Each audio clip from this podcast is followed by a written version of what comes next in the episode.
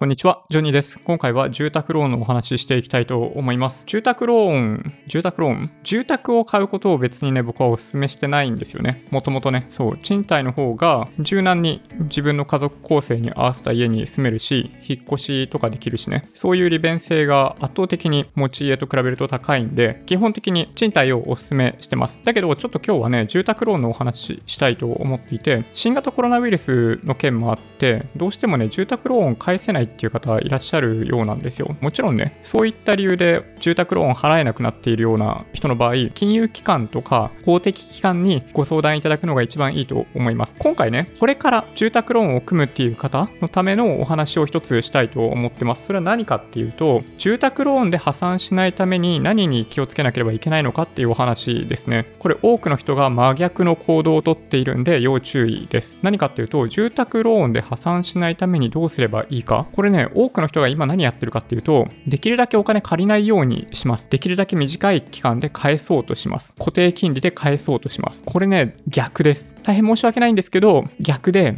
住宅ローンで破産しないためには、できるだけ頭金を入れない、できるだけお金は借りる、フルで借りるっていうのが一番よくって、期間に関してもできるだけ長い期間で借りる。だから当然だけど、繰り上げ返済とかも一切実施しない。さらに、金利がね、固定されて安心みたいなところはあるかもしれないんだけど、安心料を払うことになるんですよ。なので、変動金利を選ぶ方が賢明だと思います。この3点ですね。これね、共通して言えることが何なのか、これ皆さん分かりますかね？これはね、日々の生活する上で必要となる手元資金、要するにキャッシュフローを最大化しましょうってことですね。破産するってどういうことかっていうと、要するにショートするってことなんで、手元の資金がなくなるっていうことなんですよね。手元資金さえあれば、変な言い方ですけど、いくら借金があったからといって、運転資金さえあれば、会社だって潰れないわけですよ。なので、住宅ローン借りる上で重要なのは、できるだけ住宅ローンを借りる、フルで借りるのが一番いいし、期間で言うならば35年間で借りるのが良い。その上でさらに変動金利を選択して、できるだけ金利を低くする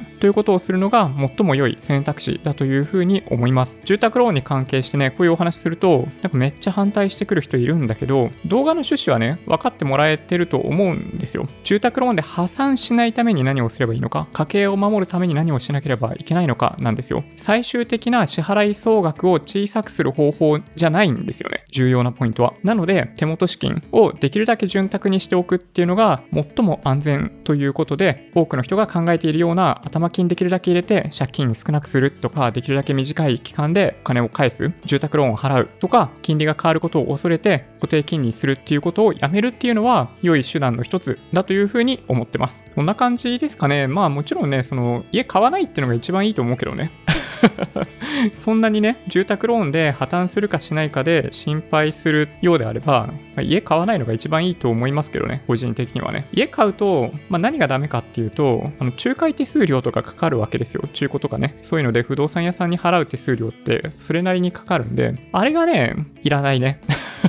あれがいらないと思う。それ以外はね、そんなでもないかな。不動産屋さんが取ってく仲介手数料が、そう、一番僕の中ではね、うん、悪どいと思うな。うん。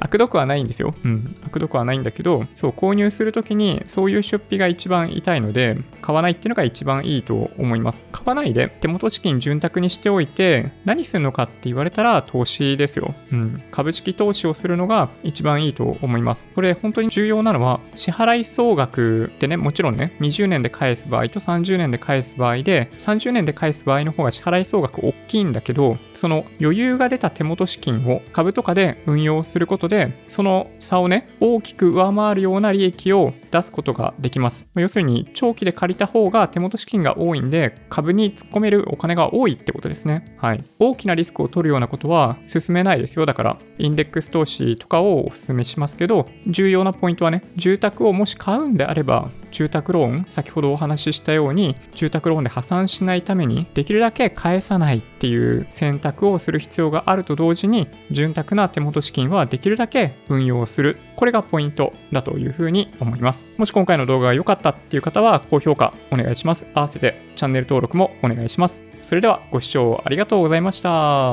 バイバイ。